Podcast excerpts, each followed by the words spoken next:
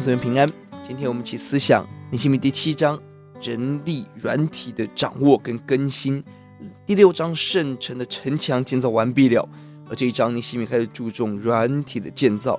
一到四节，他设立立位人看门、歌唱跟这些相圣殿相关的人员，很可能在那个时候已经荒废许久了，并且派忠信敬畏主的哈拿尼来管理城门，掌握人口的进出，确保圣城的安全、信仰的纯净。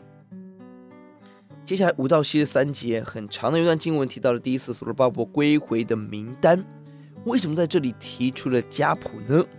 有几个可能原因。第一个，他为了安排圣殿的侍奉，一到四节提到了这些歌唱所们立位人做圣工。六十四节，可否供祭祀职分的判断，掌握人口，掌握可以服侍神，在圣殿服侍的人。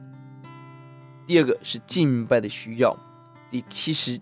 节提到了奉献，很可能在这个时候，尼希米推动弟兄姊妹开始奉献。八章一节，他准备要招聚奋心培灵会了，因此统计人人力。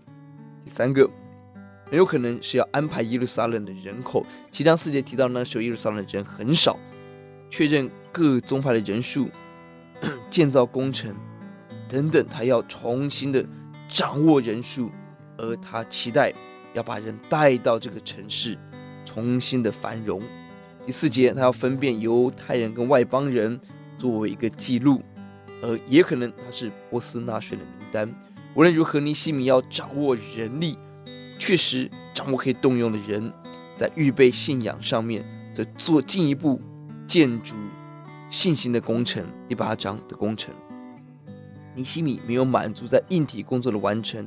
他更仔细建造圣殿的敬拜，顾及每个家庭、每个职位、每一段城墙的防御的安全性。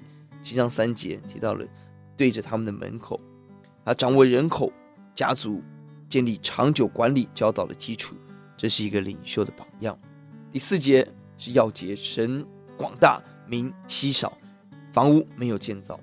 尼西米任务不只是城墙，他关心当中的居民是强壮还是衰弱。是安顿还是漂流？是敬拜还是远离神？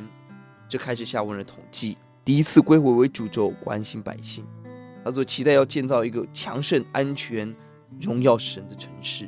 我们来祷告，主求你帮助我们，今天好好的关心我们身边的羊，让每一个羊被建造，能够加入圣殿敬拜服侍的行列，荣耀主的名。